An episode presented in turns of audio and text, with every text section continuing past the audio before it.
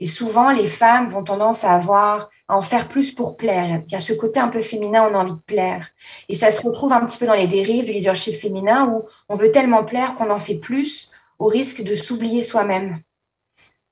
Euh, alors, c'est ça aussi, faire la part des choses en disant, je suis une leader féminin, j'ai un poste à responsabilité, mais euh, je dois aussi des fois euh, mettre une limite et ne pas m'oublier moi-même. Le leadership, c'est l'impact positif que nous avons sur notre devenir et sur le devenir des personnes autour de soi. Pour être un agent de changement, il faut être un agent en changement. Le système d'éducation, c'est du monde. Et tout le monde est un leader. Bonjour et bienvenue à Tout le monde est un leader, un podcast pour ceux et celles qui transforment l'éducation à leur façon. Et ce matin, mesdames et messieurs, j'ai le plaisir d'accueillir Karine Pilote et Laura Marquier du Manitoba, les leaders clés dans mon livre à moi. Mesdames, comment ça va? Très bien. Très, très bien, Marius. Merci tellement d'accepter mon invitation. Euh, vous êtes une découverte récente pour moi dans mon réseau. Euh, c'est de toute beauté. Je ne connais pas beaucoup le, Manitoba. Je sais que vous êtes direction ou direction adjointe là-bas. Euh, si on commençait avec peut-être Karine, veux-tu nous parler un peu de toi, ton poste? Qu'est-ce que tu fais présentement? Puis, qu'est-ce qui se passe au Manitoba? ben oui, avec plaisir. Ben, merci de nous accueillir euh, chez toi. Euh, c'est vraiment fantastique de pouvoir collaborer comme ça puis de participer à des à d'autres balados parce que ça nous fait ça nous fait rayonner, ça nous fait ça fait en sorte qu'on parle du leadership avec d'autres personnes. on adore ça, Laura et moi. Donc encore une fois, merci. Ben, merci à vous. En ben, francophone, en francophone, c'est tellement plaisant. Ouais. Tout à fait, exactement. Donc, euh, ben, moi, c'est Karine Pilote. Je suis, euh, présentement directrice adjointe euh, dans une école secondaire francophone de langue première au Manitoba. Depuis quelques années, évidemment, j'ai enseigné au secondaire à mes débuts pour ensuite être conseillère en, en, counseling pour les élèves du secondaire également. Donc, moi, j'ai toujours pataugé, disons, dans, dans des écoles secondaires, euh, malgré qu'une des, écoles était de la maternelle à 12. OK. Euh, donc, euh, en, ayant, en s'étant promené dans, différentes écoles dans mon cheminement. Donc, voilà, c'est un peu qui je suis présentement. Ben, c'est excellent, c'est un plaisir. Puis, est-ce que tu as toujours œuvré au Manitoba? En éducation, oui, en fait, euh, parce que moi, je suis originaire de la ville de Québec, euh, où j'ai d'abord fait euh, mes études, là, vraiment, mon premier bac qui était de l'Université d'Ottawa en Ontario. Alors, je me suis promenée aussi de province en province en, communication. Donc, j'ai évolué dans le monde des communications publiques, des relations publiques au Québec. Puis, à un moment donné, je me suis dit, je, je, ne sentais plus la flamme, disons, de, de communiquer, mais à travers euh, euh, des mots et un écran. Euh, il manquait le contact humain, qui est très ironique dans le milieu des communications, mais c'était le cas. Alors, je me, on, s'est relevé les manches, mon mari et moi, puis on a pris une décision de, de, que je retourne aux études, puis je suis encore une fois retournée à l'Université d'Ottawa faire mon bac en Ontario. J'ai adoré l'expérience. J'ai moi, j'ai un coup de cœur pour l'Université d'Ottawa. Donc, euh, euh, et par la suite, euh, en fait, on est redéménagé ici au Manitoba. Mon mari est en franco-manitobain. OK. Alors, et là, mon, ma deuxième carrière, finalement, en éducation a, débuté comme ça. Ah, ben merci, c'est un plaisir. J'apprends à te connaître à, travers tout ça. Puis Laura, toi, de, de ton côté, ton poste puis ton cheminement? Oui, bah, moi, ça fait à peu près. Donc, euh, moi, je suis originaire de Paris à la base. Hein, donc, euh, j'ai grandi à Paris en France. J'ai été euh, enseignante de piano et de musique. Et moi, j'ai toujours œuvré en éducation avec un parcours un petit peu atypique dans le sens où, et ça décrit un petit peu qui je suis. moi, j'ai fait mes études au conservatoire de, de donc de, de, ma province en France, où j'étais vraiment dans une, j'ai baigné dans une carrière musicale, si tu veux. J'ai une famille de musiciens. Ma grand-mère a été violoniste à l'orchestre de Paris, donc voilà. Et puis, euh, quand j'ai fini mes études au conservatoire, euh, j'ai senti à ce moment-là qu'il y avait un réel besoin au niveau des élèves d'avoir accès à un enseignement musical un peu différent. En France, à l'époque, on était encore dans un univers très strict. On enseignait vraiment avec des méthodes plutôt archaïques. Et j'ai monté mon entreprise pour enseigner des cours de musique et de piano. Et euh, j'ai vraiment connu un vif succès. J'ai aussi enseigné dans les, écoles. Et donc, j'ai vraiment voilà, œuvré au niveau de ma pédagogie, pédagogie plus inclusive, sur le relationnel, vraiment impliquer l'élève euh, au cœur de, de, son apprentissage. Et à l'époque, je ne savais pas vraiment que c'était ce qui était préconisé au Canada. OK. et donc, euh, on a décidé avec mon époux de, de, de partir. Ça fait huit ans qu'on arrive au Manitoba. Et puis, quand je suis arrivée ici, euh, on m'a dit, eh écoute, c'est super que tu enseignes la musique. On a peu, peu d'enseignants de musique francophones. reprends tes études pour être enseignante ici, tu auras un poste en musique, c'est sûr.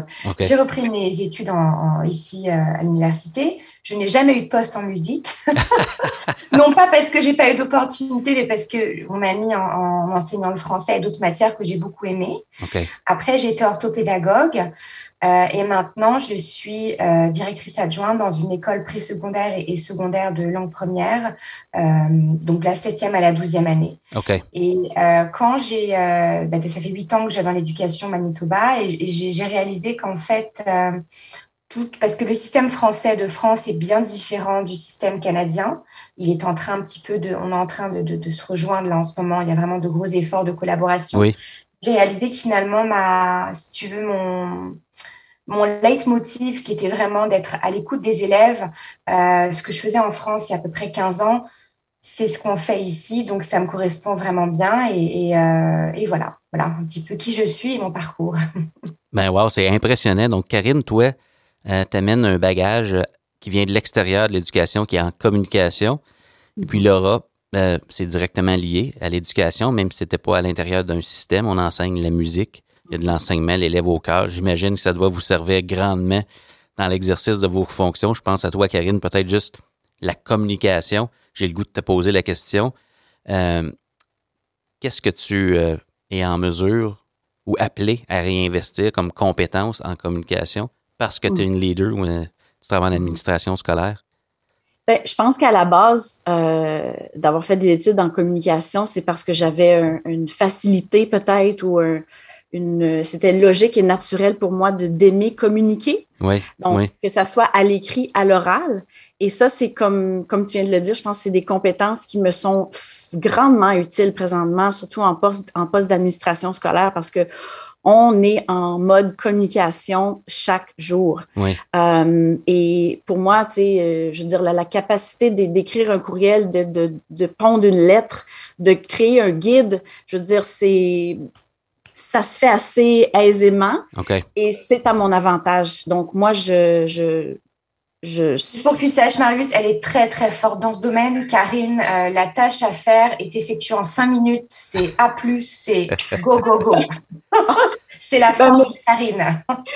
Mais ça, c'est ça, c'est une des compétences qui, qui m'a grandement, disons, c'est ça, aidé à, à pousser, à évoluer, parce que je n'ai pas à, me soucier de ça. je peux me concentrer sur d'autres choses, d'autres objectifs que j'ai, euh, d'autres euh, d'autres compétences que je souhaite euh, améliorer au quotidien. Mais même en étant enseignante, en conseillère, peu importe, communiquer avec les parents, communiquer avec les élèves à leur niveau, on, est, on est poussé à, communiquer, comme j'ai dit, au quotidien. Et je pense qu'on sous-estime peut-être même cette compétence-là en poste d'administration scolaire parce que lorsqu'on euh, souhaite être en administration scolaire, on n'est pas, on n'est peut-être pas réellement conscient de, l'impact et de, la priorité de communiquer euh, avec, avec les, gens qui nous entourent au quotidien. Et dans la façon de communiquer aussi, c'est une, une forme d'intelligence qui est, qui est très, euh, très pointue. Absolument, c'est un art.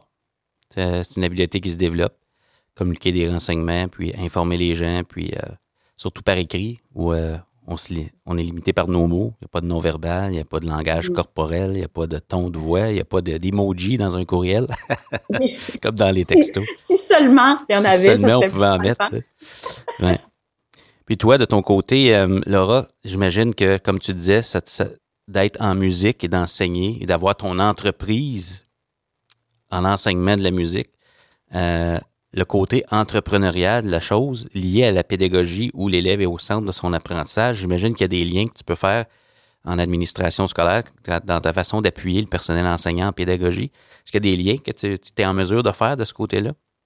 Oui, ben, je suis quelqu'un euh, d'assez proactive. C'est vrai que j'apporte des nouveaux projets au sein de mon établissement, des euh, nouvelles façons de faire. Euh, je suis très créative aussi, qui va avec le côté artistique.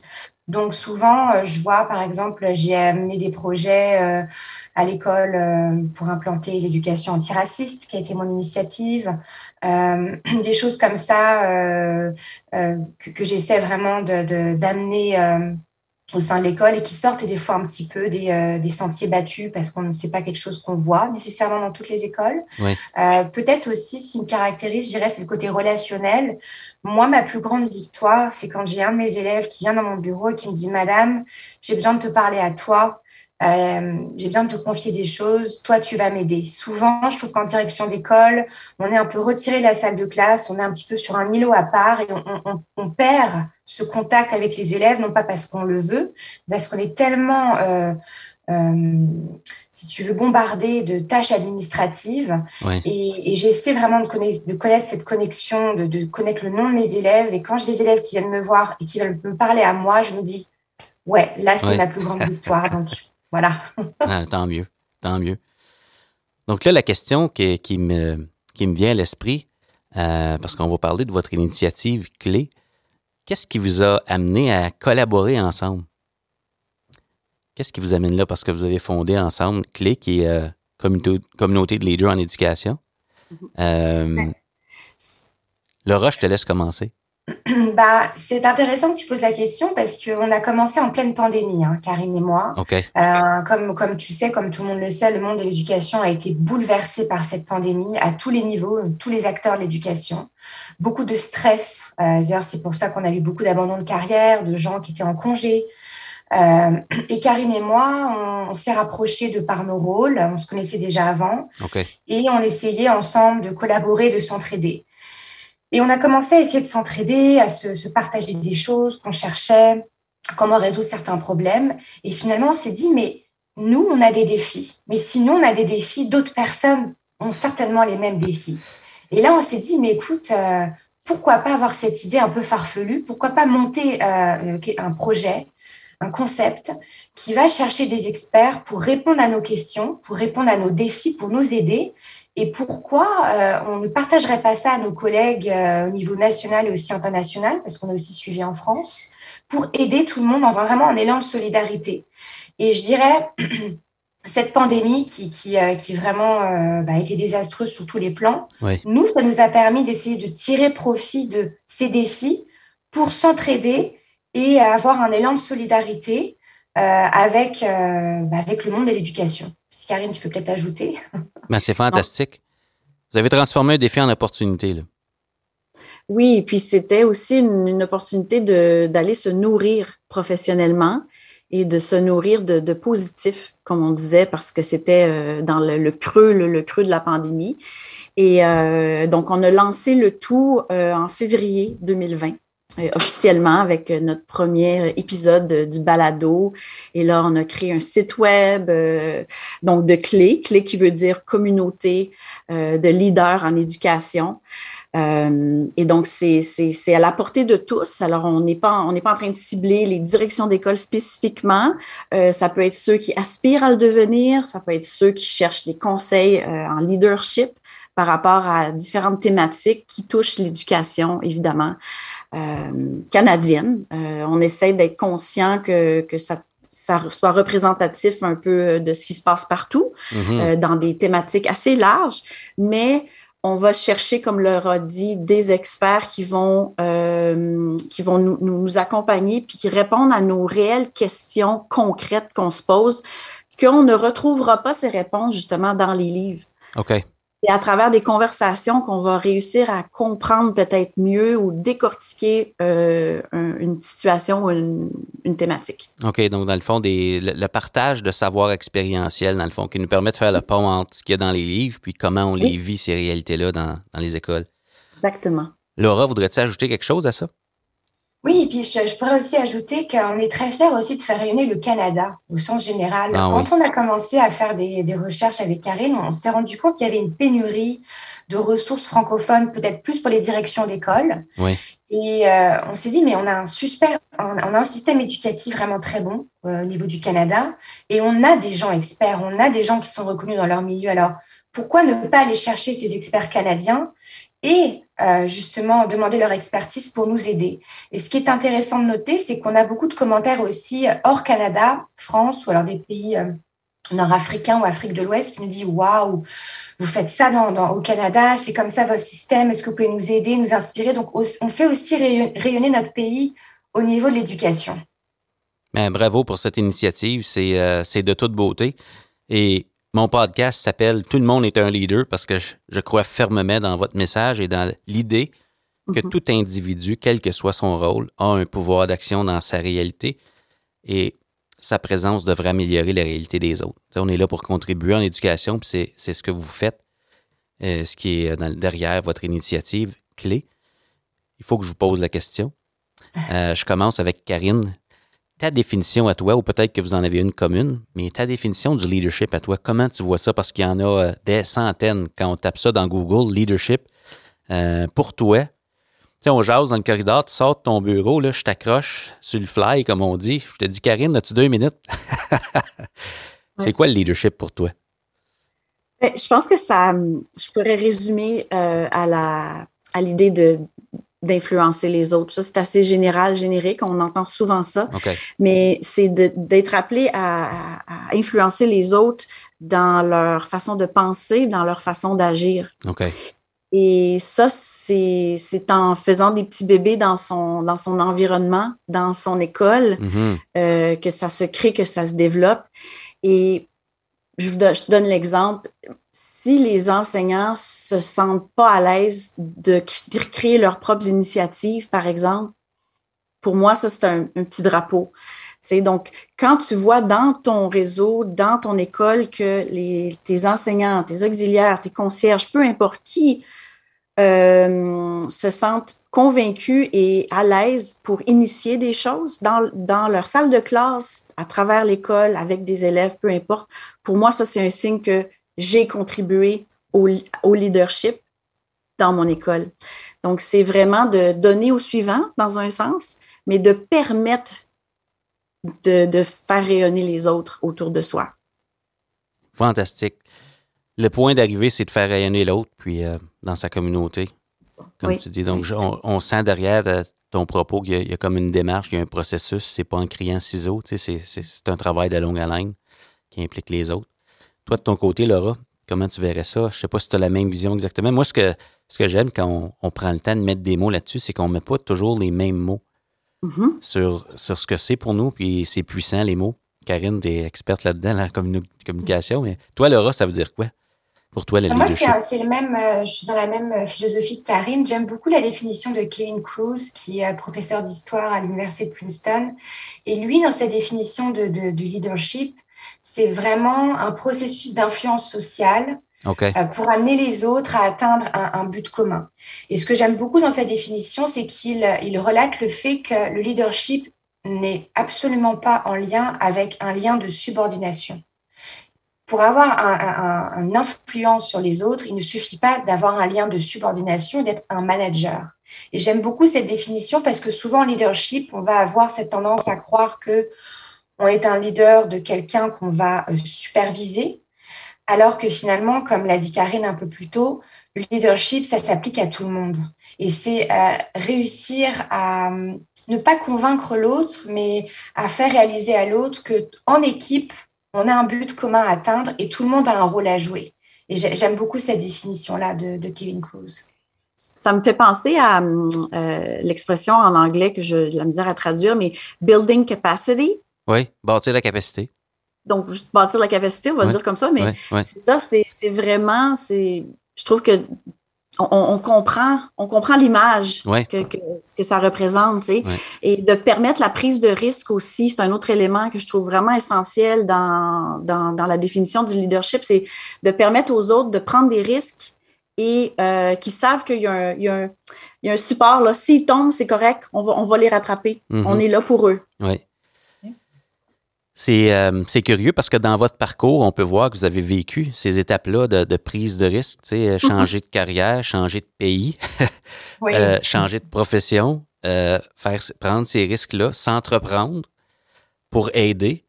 Et puis, si je comprends bien, pendant la pandémie qui a sévi et qui se termine, on l'espère bientôt, vous avez décidé de fonder Clé, de commencer un podcast pour aller chercher des invités qui pourraient peut-être nous aider, vous aider à répondre à certaines questions que vous aviez, en, en ayant dans l'intention de faire rayonner l'éducation au Canada un peu partout.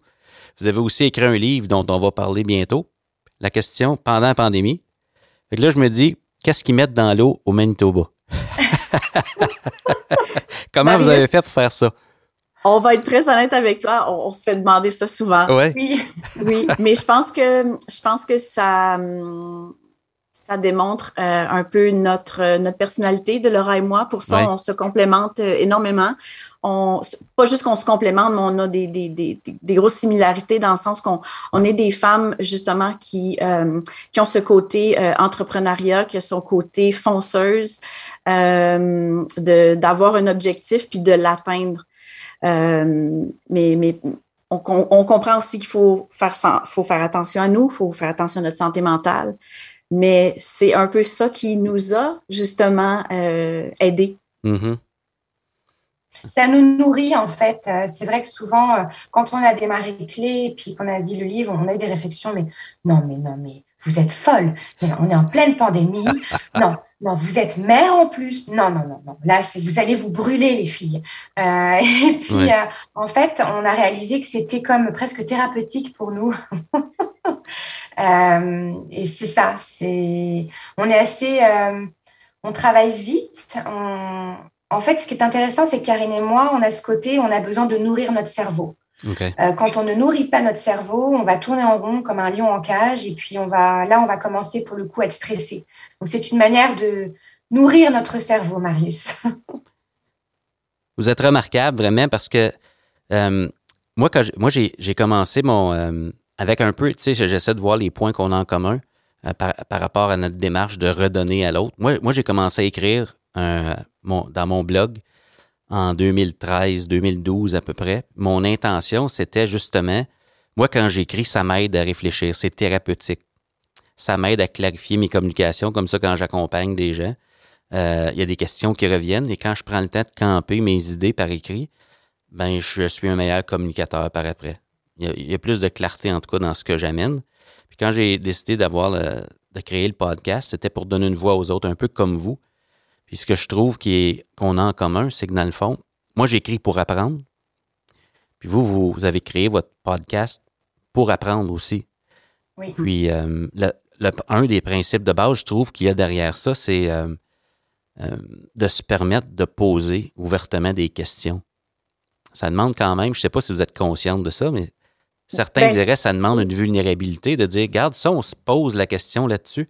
On va faire un podcast, pas parce qu'on a la réponse, mais on est rendu là dans notre réflexion. Vous, vous en pensez quoi? Je trouve ça vraiment. Euh, je trouve que ça reflète l'école d'aujourd'hui, où on se pose des bonnes questions parce qu'on veut contribuer. Là. Mais, Karine, je te laisse ben, réagir. C'est ça, je pense que c'est le, le, le, growing mindset de dire je suis en apprentissage, on est des apprenants à vie, ça, mm. on le sait déjà, mais quand même, redire.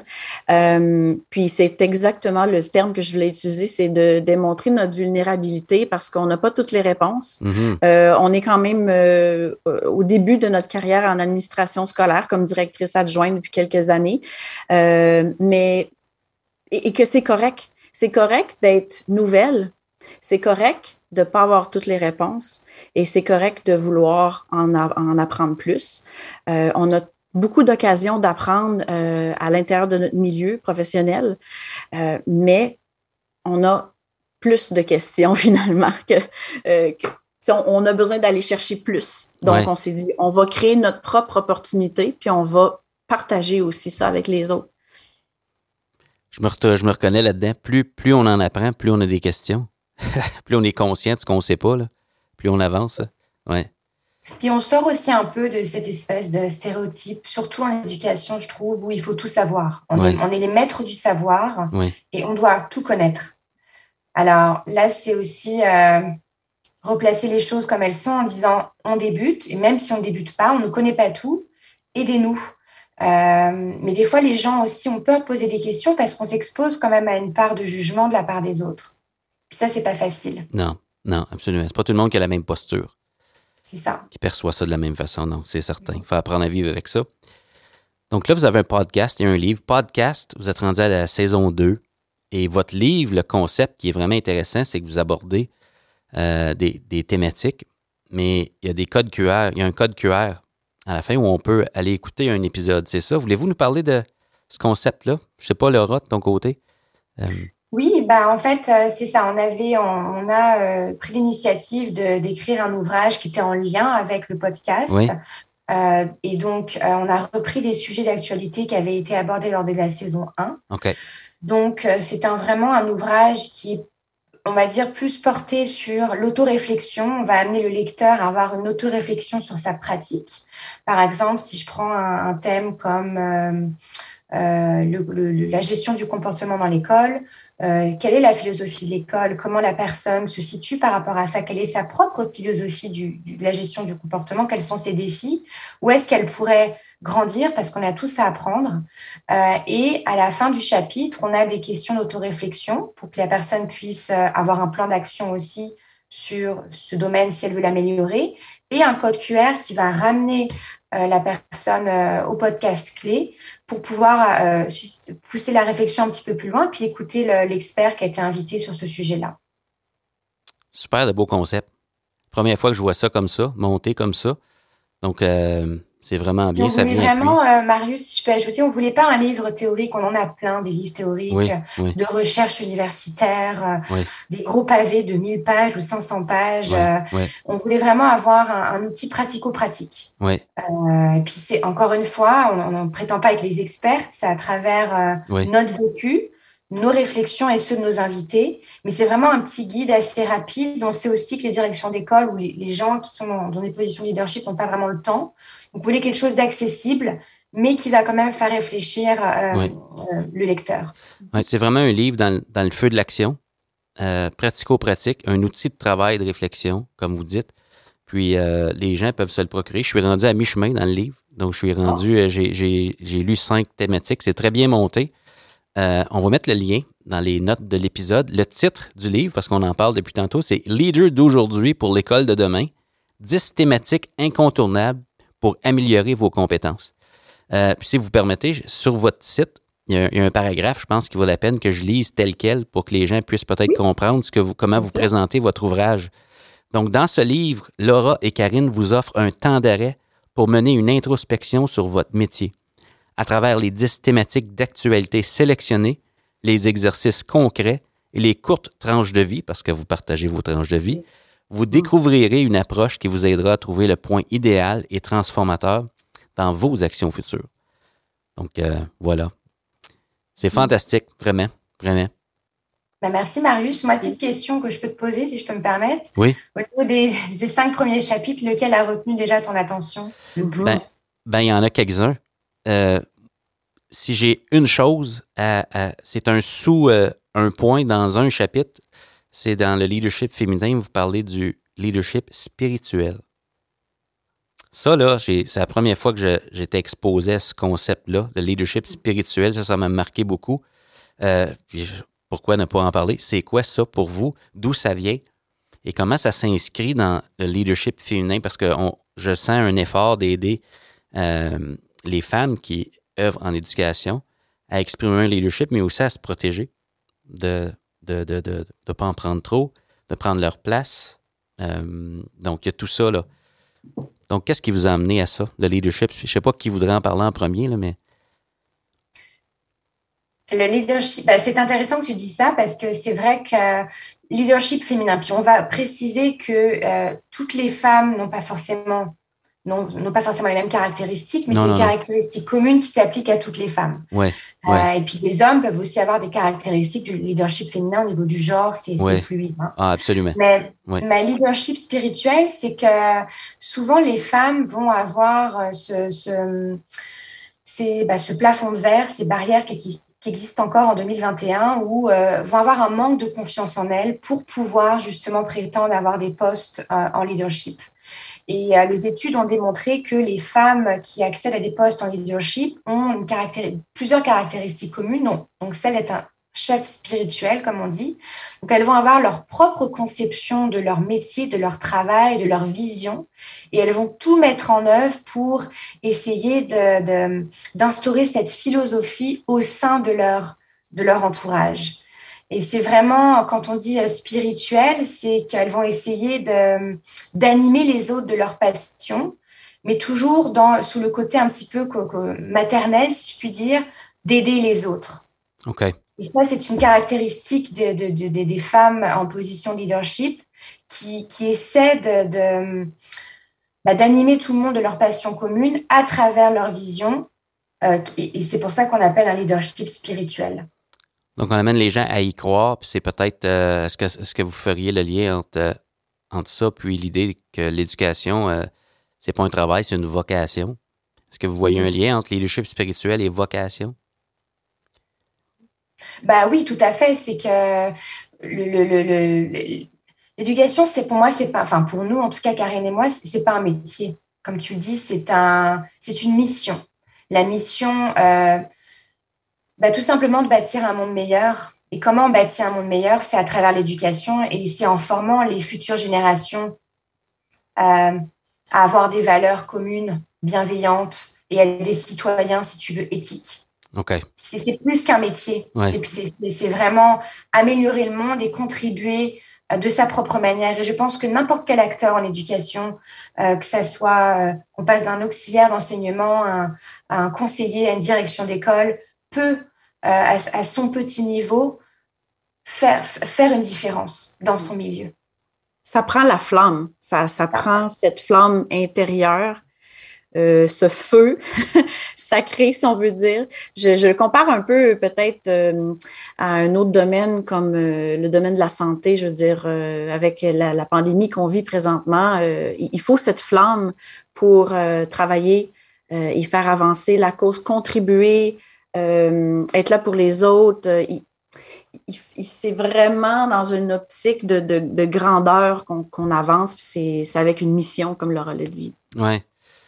Ça me fait penser à l'image, je ne sais même pas si c'est pertinent, mais ça me fait penser à l'image de. C'est la perception qu'on a de notre travail. Est-ce que je pose la brique, je bâtis un mur ou je construis une cathédrale? ça dépend. Qu'est-ce que je vise avec ce que je fais au quotidien? Le, pourquoi et non pas le comment, parce que le comment a tellement changé. Non, ça m'interpelle, vraiment cette dimension-là. Puis, euh, vous avez dit quelque chose aussi euh, au début de tout ça, c'est leadership spirituel, ça s'inscrit dans le chapitre, ou en tout cas dans le, la thématique du leadership féminin, qui ne se limite pas nécessairement à des femmes, ce sont des traits, caractéristiques euh, d'une personne. Qu'est-ce qu'on doit retenir de ça? Parce qu'il y, a toujours un couteau à deux tranchants dans, dans, toute caractéristique. quand on est productif, c'est une qualité, mais si ça nous empêche de faire du temps pour notre famille, ça devient une barrière à notre qualité de vie. C'est quoi les, aspects positifs ou les, les, euh, les, mises en garde pour le leadership féminin qui sont importantes pour vous de partager aux lecteurs?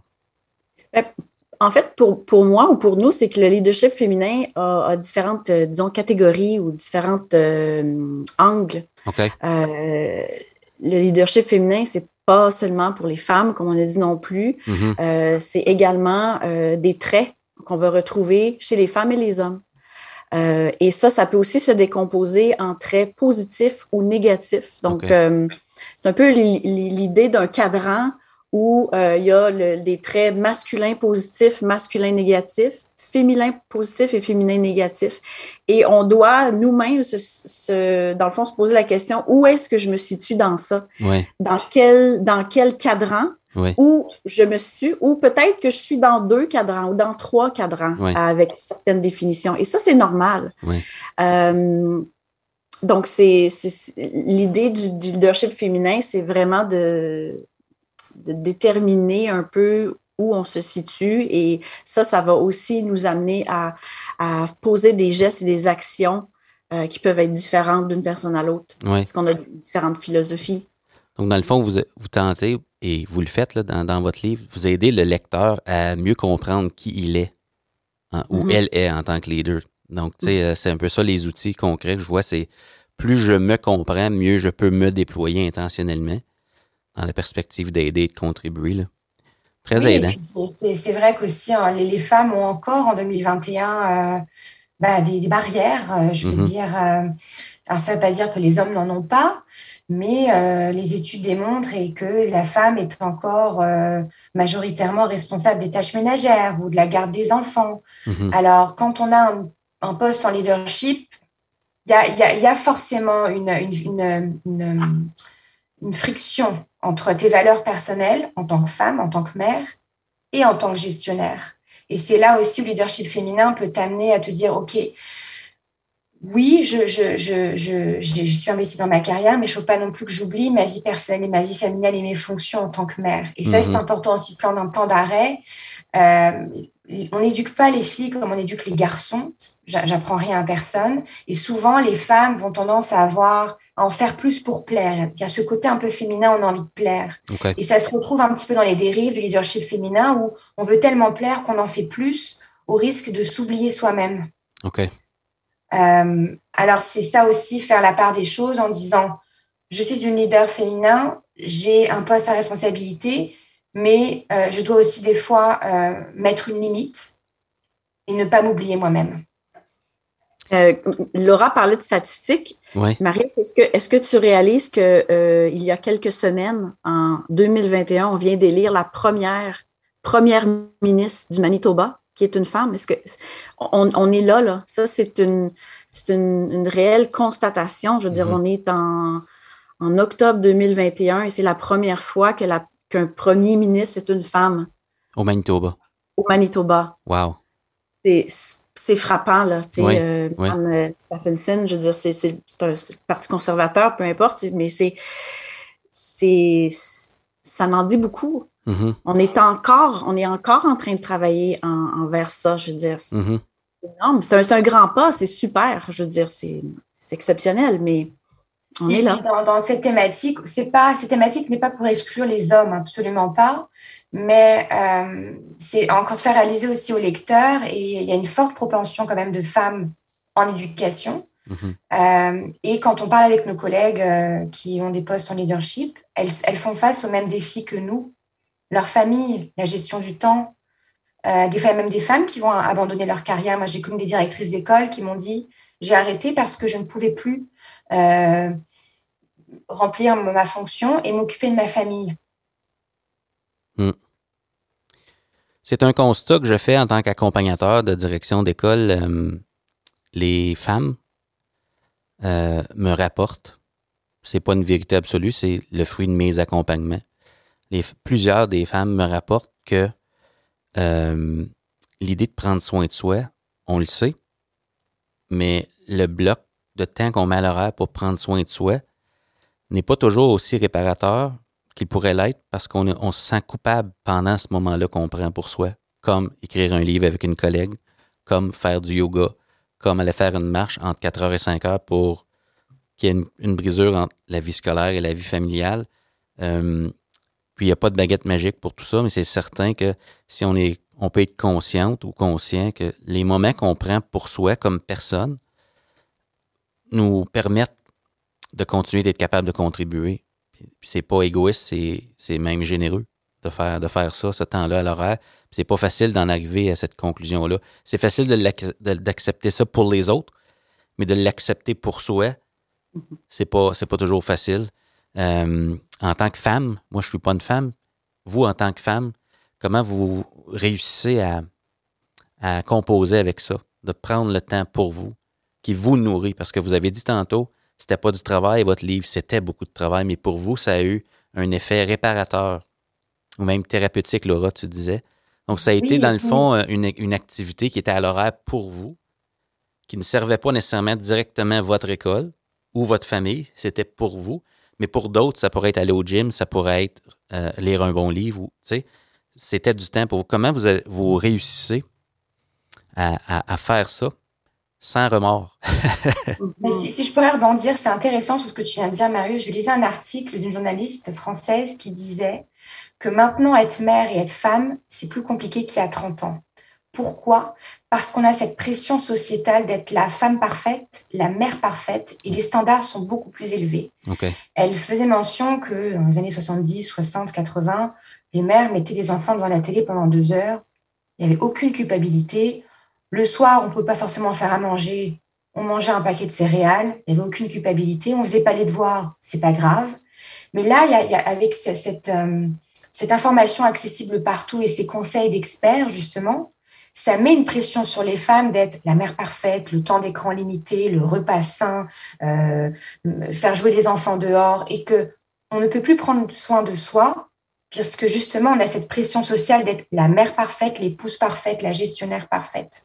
Et en en ayant écrit ce livre et en ayant fait ce podcast, en tout cas pour moi, je me suis dit non, je prends le temps pour moi. Je ne suis plus euh, victime d'une société où je suis devant la télé euh, à manger des chips parce que j'ai, euh, je, suis stressée de, mon, de ce que j'ai passé comme journée. Et puis finalement, c'est, c'est la nourriture ou l'accès aux écrans qui va avoir une domination sur moi.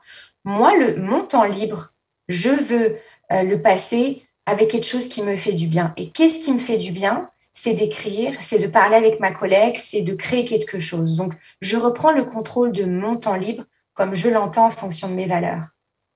Puis c'est ça, je pense, c'est la notion de, pour moi, c'est de normaliser ça, tout simplement. Pour moi, c'est normal et c'est comme ça que j'ai décidé que ça allait fonctionner. Donc, euh, euh, et, le temps que je prends à faire ce que j'aime, le temps que j'investis dans quelque chose que j'aime, euh, c'est gagnant, gagnant pour moi, pour ma famille, parce que après, je me sens bien, je me sens mieux. et j'apporte, euh, peut-être je suis une meilleure personne pour, pour la suite, pour ma famille, pour mes amis, etc. Ça ne veut pas dire qu'on ne peut pas manger des chips devant la télévision. Hein. je ne suis pas en train de dire ça à la Marius, hein, mais je le fais encore. Non, mais on, sent que vous invitez les gens à choisir leur réalité plutôt que de déléguer cette tâche-là à peut-être nos réglages par défaut ou à des, euh, des fois inconsciemment, on se laisse aller. Donc, euh, ouais, de le choisir. Dans un moule. Il n'y a pas de moule. Non, il n'y en a pas de moule. Mais tu sais, c'est intéressant, Marius, parce qu'on a eu quand même des, euh, des réflexions euh, de la part de. Et d'ailleurs, plus de femmes que d'hommes, pour être honnête avec toi. OK. sur. Oui, mais n'oublie pas, Laura, tu as une famille. N'oublie pas, Laura, tu es une mère. Et puis, ça, moi, ça, ça me. Enfin, personnellement, en tout cas, je parle pour moi, ça me dérange d'à chaque fois rappeler mon rôle de mère. Oui. Moi, je ne me présente pas Laura Marquet, mère pourquoi à chaque fois en tant que femme, quand on est mère, il faut qu'on ajoute cette fonction? Euh, ça n'a rien à voir avec mon rôle de mère. Ça veut dire quoi? Si tu n'es pas une mère, tu n'es pas une femme. Et puis parce que je suis une mère, je ne peux pas être une femme. Et on a eu, moi j'ai eu des réflexions en me disant oui, il faut que tu prennes soin de, ta fille. Je prends soin de ma fille. Et on a encore en 2021 et plus de la part de femmes que d'hommes d'ailleurs, hein, euh, ce stéréotype que ce côté un peu moralisateur et culpabilisateur, tu vois? Mhm. Absolument. Vous parlez d'empathie euh, quelque part dans votre livre également. Puis pour moi, l'empathie euh, implique l'absence de jugement. Puis je me dis, dans ce que tu viens de partager, Laura, puis Karine aussi, il y a, le jugement de femmes comme nous.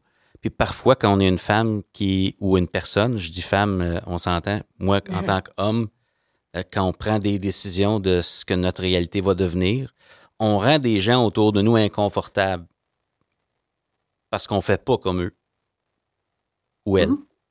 Donc, je me dis, il y a peut-être ça là-dedans aussi, quand, quand, une femme qui se dit, ben moi, je ne ferais pas ça parce que mais, la morale ou ma, perception de mon rôle.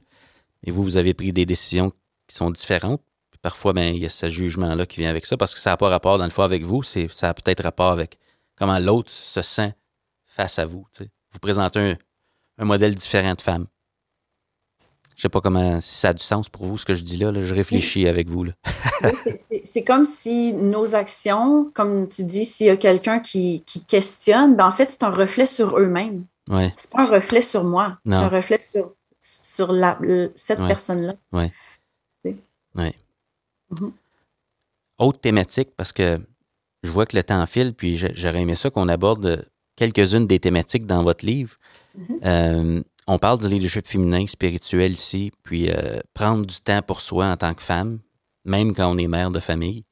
Vous avez aussi abordé l'idée de, comme direction adjointe, c'est un rôle de supervision, mais aussi vous voulez être coach là-dedans. Où est-ce que vous en êtes dans votre réflexion par rapport à je suis responsable, j'ai des responsabilités euh, associées à mon rôle ou au poste que j'occupe, mais j'ai aussi le mandat d'aider les gens à devenir la meilleure version d'eux-mêmes. Comment vous composez ça avec cette dualité-là qui est très présente en salle de classe, on s'entend, l'enseignant mm. est superviseur et coach lui aussi. Mm. Comme directrice adjointe, où est-ce que vous en êtes là-dedans? Je laisse peut-être Karine commencer. Ben, c'est intéressant pour nous d'aborder ou de créer un chapitre spécifique à la direction adjointe parce que justement, dans nos réflexions, on, trouvait qu'il n'y avait pas grand-chose. Euh, on associe direction adjointe à la direction. Hein. on parle du grand chapeau de la direction d'école. Mais à l'intérieur d'une école, lorsqu'on est en direction adjointe, on n'a pas exactement le même contrôle, pouvoir, mission que le poste de la directrice ou du directeur. Et c'est correct, on accepte ça absolument, mhm. mais en même temps, on essayait de se dire, il doit y avoir une façon de clarifier les rôles ou de clarifier euh, l'intention derrière notre approche. Euh, et là, c'est comme ça qu'on s'est dit, ben, on est à la fois superviseur, oui, euh, à nos moments,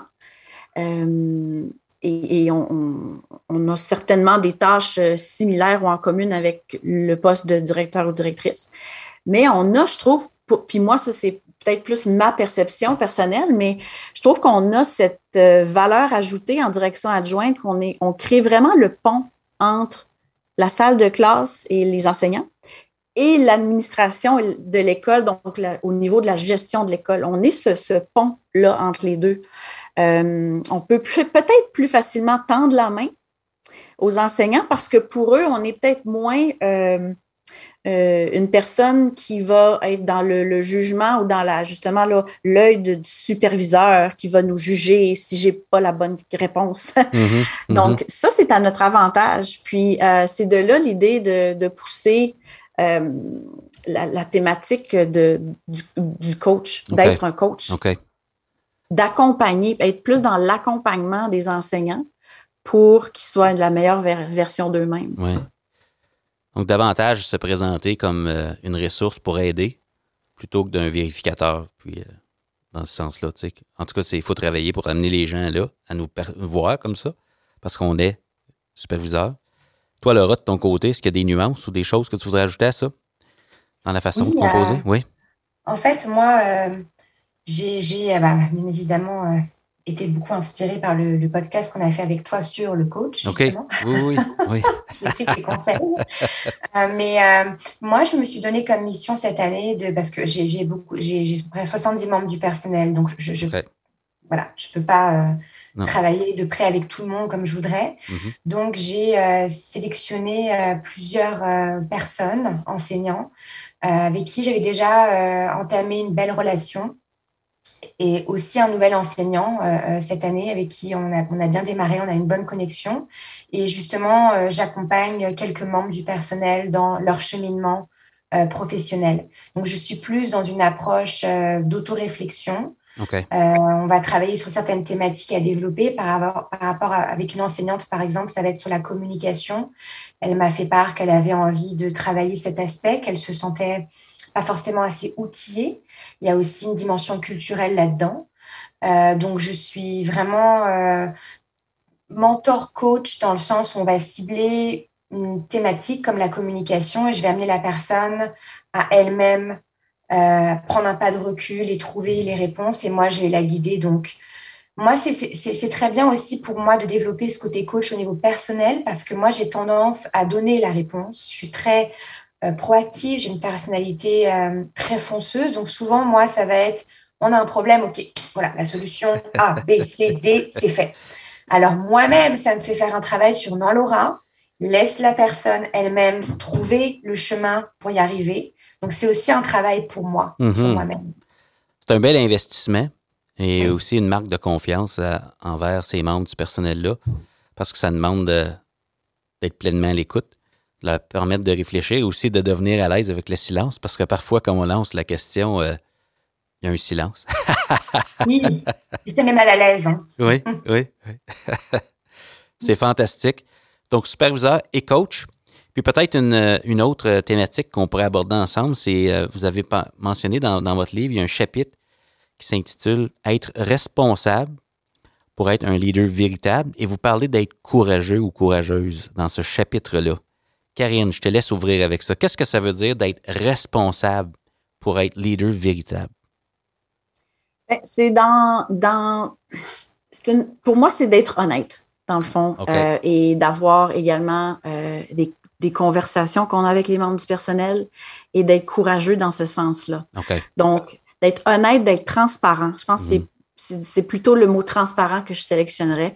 Euh, ça fait partie de notre rôle. Il faut, faut l'accepter, mais il faut être courageux pour le mettre en action également. Donc, ça, c'est au quotidien. Euh, quand il y a quelque chose qu'on observe, dans, on marche dans le corridor, on, regarde à gauche, à droite, dans les salles de classe, je veux, veux, pas, c'est comme ça qu'on marche, mais euh, on observe des choses et des fois, ça vaut la peine de juste revisiter ce qu'on a observé avec la personne, puis d'être courageux de dire, de dire les choses de, telles qu'elles sont. Euh, avec cette approche de coach, peut-être, donc pour, pour aider la personne, mais également avec son chapeau de superviseur, ce qui veut dire de. C'est là l'idée d'être responsable et de d'être intègre dans sa pratique, de dire les vraies choses. Mm-hmm. Ça me paraît, ça m'apparaît comme euh, un principe clé, dans le sens que on ne peut pas s'améliorer sans si on n'a pas accès à la vérité, c'est certain. Donc, ça prend, ça demande du courage d'être prêt à accueillir la, vérité de part et d'autre, de celui qui, qui met la vérité, une, vérité sur la table. Et l'autre, s'il se sent responsable, ben, peut euh, accueillir la vérité. Puis ensemble, on se dit, OK, qu'est-ce qu'on fait avec ça? on veut brasser des idées, pas des personnes, mais ça prend la vérité. Mm-hmm. Oui, oui. Laura, quelque chose à ajouter par rapport à ça? Oui, bah, être, responsable, c'est ben, c'est déjà aussi être, en tant que leader, montrer l'exemple quand on fait des erreurs et on en fait. Il faut aussi soi-même avoir justement cette vulnérabilité de dire j'ai fait une erreur, euh, je m'en excuse, la prochaine fois je ferai ça. Donc c'est aussi déjà nous-mêmes montrer l'exemple. Euh, mais c'est ce qui est le plus difficile, c'est, en tout cas, moi je trouve, les gens ont tendance à avoir très peur d'avoir ces conversations courageuses parce qu'on parle de sentiment. Mm-hmm. Et ce sentiment de peur, c'est ce qui est le plus dur. L'humain, euh, comme on le sait, hein, les trois F, euh, fly, fight ou freeze, euh, on a tous des réactions qui sont différentes par rapport à, cette peur. Donc c'est pour ça, je pense que naturellement, on a tendance à, à fuir ou, ou avoir des réactions plus en retrait. Mais quand on quand on est justement euh, aussi superviseur, c'est avoir ce courage de dire à la personne, bah, juste de lui présenter un miroir. Et, de, et au lieu de dire, voilà ce que moi j'ai remarqué, qu'est-ce que toi tu as vu? Qu'est-ce que toi tu as remarqué? D'amener la personne à se voir elle-même et essayer d'améliorer son comportement ou son, action, toujours dans le but qui est en rapport avec le bien-être des élèves. Et c'est ça qui n'est est pas facile parce que des fois, les gens vont se sentir peut-être attaqués personnellement, c'est toujours remettre sur on veut améliorer cette compétence, cette habileté chez toi pour le bénéfice des élèves. Mais ça, c'est pas facile. Non, c'est pas facile.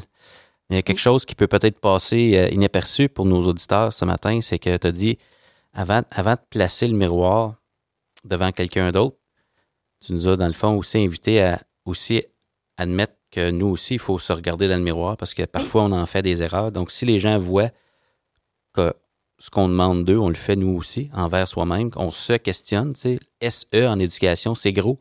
Questionner, c'est facile, mais se questionner, ça ne l'est pas. Donc, il y avait ça, je trouve, dans mm-hmm. cet aspect-là qui était présent dans ce que tu nous as partagé. Euh, mm-hmm. J'étais sur la route récemment, puis j'ai commencé à écouter le livre de Jocko Willink et de Leif Babin, Extreme Ownership. Et j'avais commencé à lire votre livre avant ça. Puis j'étais sur la route, puis c'est un livre audio c'est exactement en lien avec ce que vous dites dans ce, chapitre-là. Le Extreme Ownership, ça vaut la peine d'être lu. Euh, c'est des anciens militaires euh, aux États-Unis. C'est vraiment intéressant, les principes de leadership et comment les appliquer au monde des affaires. Ça s'applique à l'éducation. Je me retrouvais dans, dans ce chapitre-là. Euh, j'étais dans, votre livre à vous, je voyais plein de parallèles. En tout cas, ça me fait penser à ça. Karine? Si je peux me permettre, euh, juste pour faire boucler la boucle avec cette discussion-là, on parlait d'avoir des conversations courageuses, on parlait de, notre rôle de coach, mais je pense qu'en amont de tout ça, une des, priorités d'un leader, c'est de bâtir des relations. je pense que c'est, on peut le dire, mais de le mettre en action encore une fois, ça c'est essentiel. Puis c'est lorsqu'on en a peut-être pas ou, ou qui sont pas très très fortes qu'on réalise encore plus l'importance de Wow, ça aurait fait toute la différence si j'avais peut-être une meilleure connexion avec cette personne-là. Le message aurait mieux passé, par exemple. Donc, avant de, foncer puis de, dire à gauche puis à droite, fais ci, fais ça, tu devrais, tu pourrais. Oui, on pourrait, puis on devrait toutes faire des choses différentes. oui, oui, même moi, oh, toujours. Mais je pense que c'est vraiment, euh, ça pour moi, c'est la clé numéro un en entrant en administration, c'est de créer des relations. Puis ce que j'ai implanté cette année dans mon école, c'est le vendredi rire. OK. C'est très simple, mais le vendredi, là, je me permets de rire et de rire avec mon personnel. Quand quelqu'un vient dans mon bureau, intentionnellement, je fais une blague, je ris, je fais rire la personne. Puis c'est que je veux finir la, la, semaine sur un petit high, que la personne finisse puis sorte de mon bureau puis comme ah c'était le fun ça donc euh, le vendredi rire j'ai implanté ça récemment puis honnêtement pour moi peut-être ça fonctionnerait pas pour tout le monde mais ça fonctionne wow. et ça m'aide à juste une fois de plus euh, serrer la vis pour justement connecter davantage avec mon personnel. Euh, souvent, c'est un à un. Hein. On, le sait bien, en administration, nos bureaux, c'est comme, comme un moulin avant. Je veux dire, la porte ferme tout le monde rentre et sort de notre bureau toute la journée. Mais j'essaie de faire cette, petite connexion-là de plus le vendredi. En plus, tu sais, le vendredi, on est la semaine, on, a la, on a la semaine dans le corps, puis on a besoin d'un petit, un petit remontant, puis c'est ma façon de le faire. Donc, euh, voilà, la relation. Oui. c'est fantastique de jaser avec vous. J'ai comme l'impression qu'on pourrait, on pourrait jaser trois heures comme ça. C'est vraiment riche. On se fera une partie 2 puis une partie 3. On se fera une partie 2. On fait, c'est ça, une série, une mini-série. c'est vraiment le fun d'apprendre à vous connaître puis de jaser avec vous. J'encourage les gens à aller acheter votre livre. Euh, c'est un livre par francophone pour les francophones. Leader d'aujourd'hui pour l'école de demain de Karine Pilote et Laura Marquier. Euh, le lien est dans, va être dans la description de l'épisode. Il faut que je vous pose la question. On arrive à la conclusion de notre entretien. Il faut que je vous pose la question vous parlez de l'école de demain. Je commence avec euh, Laura. Qu'est-ce que vous voyez dans l'école de l'après-pandémie, si on peut le positionner comme ça? Qu'est-ce qui est important pour toi? L'école de l'après-pandémie, pour moi, c'est vraiment, bah, on revient encore aux relations, euh, redonner confiance euh, aux jeunes, J'écoutais justement plusieurs euh, podcasts euh, de direction aux États-Unis et puis euh, il y a un commentaire qui m'a qui m'a frappé au début de l'année. un directeur d'école qui disait qu'il voyait une augmentation des actes de violence dans son école, gestion trouble de comportement. En tout cas, moi, c'est ce que je vis aussi dans mon école. Et je suis sûre qu'il y a un facteur qui est lié à la pandémie. Mmh. ça fait à peu près deux ans que les élèves sont en alternance entre l'école et la maison. Et je pense que les élèves ne savent plus vraiment qui ils sont.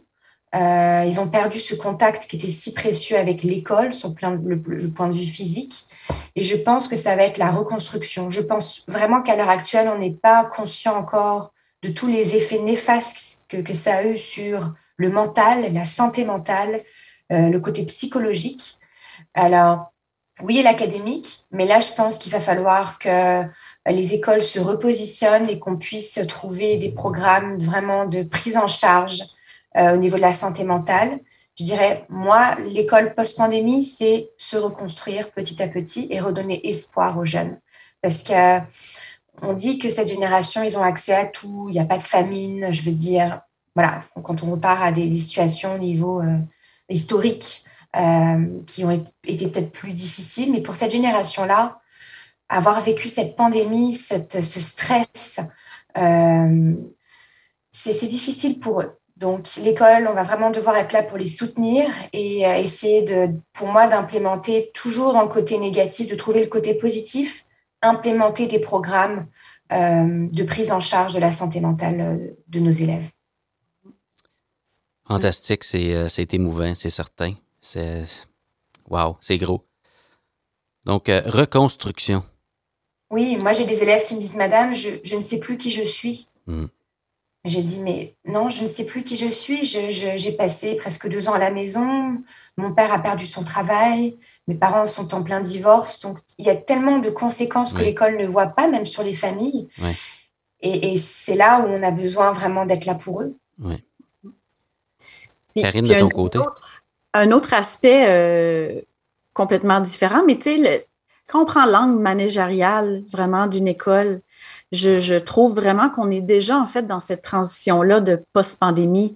Euh, on a déjà été très créatif. On pense à l'extérieur de la boîte, on pense autrement, je trouve maintenant.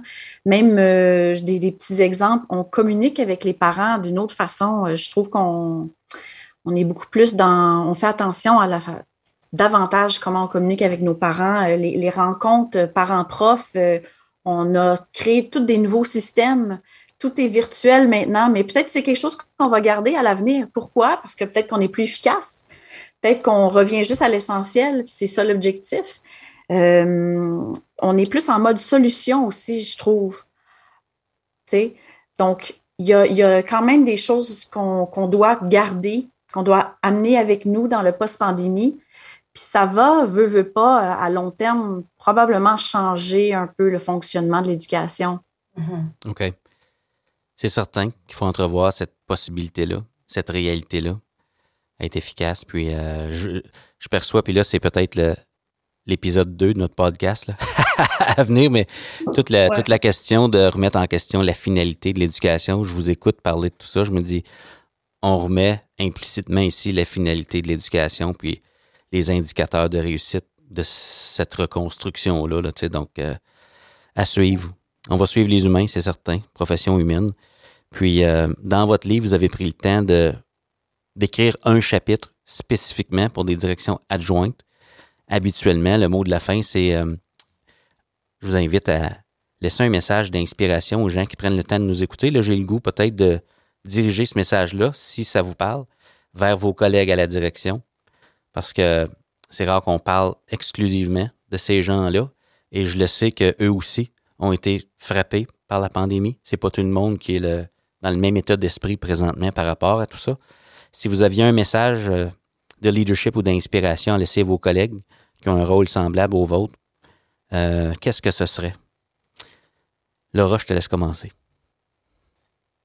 Oh, une grande responsabilité, Marius. Pas de pression, euh, juste, mais tu sais, vous êtes là, il faut saisir l'occasion. Euh, moi, je dirais à mes collègues en direction de, de ne pas abandonner, que c'est dans les moments difficiles euh, qu'on peut vraiment se démarquer en tant que leader. Il n'y a pas de recette magique, il n'y a pas de recette miracle et que face à tous les défis nombreux qui sont liés à, déjà au poste de direction et qui sont reliés à, à la pandémie, euh, continuez, ne lâchez pas parce que si le capitaine du bateau part, le bateau coule. Vas-y, Laura. Désolée, c'est pas très positif, mais, mais, mais il faut que. Et puis, ne, pas hésiter à, démontrer sa vulnérabilité. Et euh, moi, moi j'ai remarqué cette année, j'ai eu des moments où j'ai passé des périodes difficiles dans mon, dans, dans, à l'école par rapport au, climat de l'école. Et, euh, et une fois, je me suis assise avec une, une enseignante et je lui ai dit Oui, c'est pas facile. Euh, plein, plein de choses qui sont passées à l'école. Et elle m'a dit Laura, on est là pour toi. Et puis, euh, elle est revenue le lendemain avec euh, des, petites, euh, des petits jus, des petites friandises. J'ai reçu des messages de plusieurs personnes. Et d'avoir exposé ma vulnérabilité en tant que leader, je me suis rendu compte de la solidarité qu'il y avait dans mon école avec certains membres du personnel. Et, c'est ce que je conseillerais. Quand vous vivez un moment difficile, ne pensez pas, pas que vous êtes, parce que vous êtes un leader, vous ne pouvez pas. Mm-hmm. Vous êtes isolé sur, dans votre petit bureau. Allez voir les gens et dites là, je vais avoir besoin de ton aide. Est-ce que tu peux m'aider? C'est ce que je conseillerais. Wow. Merci, c'est très touchant. Mm. Karine? Ben, comment, quoi dire de plus? non, ça, c'est le message que Laura vient de dire, c'est. Euh, c'est absolument vrai. Puis euh, merci Laura de partager ça. Moi, j'ajouterais simplement qu'il ne faut pas penser d'avoir des résultats toujours dans l'immédiat. Euh, parce qu'on se crée cette pression-là. Donc, ce qu'on est en train de bâtir, puis à travers cette, cette disons, cette tempête-là de la pandémie, euh, on va la reconstruire, comme on disait tantôt, mais euh, ça, ça pourrait prendre du temps et c'est normal et c'est d'accepter ce fait-là, de pas penser que tout ce qu'on qu'on veut mettre en place, on peut pas garantir des, des résultats immédiats de, toutes les actions qu'on fait aujourd'hui et demain matin, mais qu'il faut aussi donc avoir confiance que ça va amener à, à du meilleur euh, à moyen et à long terme. Euh, je pense que c'est une des concepts, un des, des, concepts ou des oui, des concepts du leadership en soi, euh, de ne pas toujours être dans, dans les résultats puis dans l'immédiat. On doit avoir cette vision du long terme et donc d'avoir confiance que ce qu'on, les gestes qu'on pose aujourd'hui, qu'on va poser demain, qu'on va poser la semaine prochaine, vont être cumulatifs et vont avoir un impact positif. Mais peut-être à long terme, c'est d'accepter ça. Puis ça, ça fait partie de notre rôle. Bien dit, Karine. Wow! Mesdames, c'est un honneur et un privilège de vous avoir reçu pour cet épisode de podcast. Euh, bon succès dans vos prochaines étapes. Longue vie à clé. C'est le début d'un, mouvement. Je vous encourage à suivre le mot-clic LeadPed qui, est dans, qui va dans la même veine pour leadership pédagogique, qui est un point de rencontre pour les gens euh, comme nous. J'allais dire comme vous, mais comme nous en éducation. Mais si je peux me permettre, euh, Marius, euh, nous, on est présent sur plusieurs plateformes, donc sur Twitter. Oui.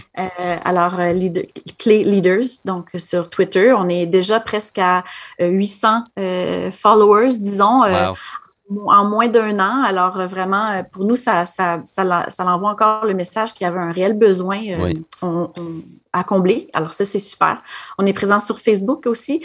Et comme tu disais, notre podcast est disponible sur toutes les, bonnes plateformes de, de balado-diffusion, là, Spotify, etc. Et on a un site web également, leadersclé.wixsite.com.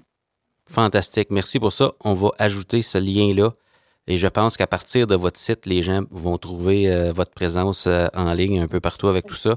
Euh, dans Instagram, il y a le Linktree avec tous ces, beaux liens-là. Donc, vous êtes facile à repérer. Votre image de marque est impeccable en passant. Toujours des belles photos bien oh, présentées. Oui, c'est super. Je suis, je suis fier de, de leaders francophones qui prennent le temps de s'afficher de cette façon-là en ligne. On a de quoi être fiers. voudrais te remercier, Marius, parce que vraiment, on a une profonde admiration pour toi. On te suit, on écoute tes podcasts, euh, euh, tes conférences aussi. Euh, on s'est toujours senti, senti, encouragé dès le début. Et, vraiment, cette, cette entraide interprovince, cette solidarité nous touche énormément et on est très, très fiers de participer à, à l'un de tes balados. Ben, c'est fantastique. C'était Karine Pilote et Laura Marquier. À tout le monde est un leader.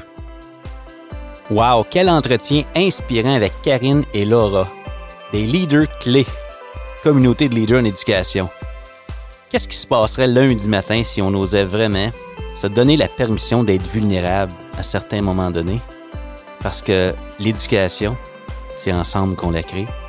On a besoin du soutien des autres. Et comme nous le disaient nos invités aujourd'hui, on a un travail de reconstruction qui nous attend. Et on aura besoin de toute une équipe pour le faire. Je vous laisse penser à ça. Tout ce qui est requis pour transformer l'éducation se trouve déjà dans nos écoles. Vous êtes là. Rappelez-vous, le système d'éducation, c'est du monde et tout le monde est un leader. Vous avez apprécié l'épisode de cette semaine? Je vous invite à consulter le blog et à vous abonner à notre infolette au esquadedu.ca. À samedi prochain!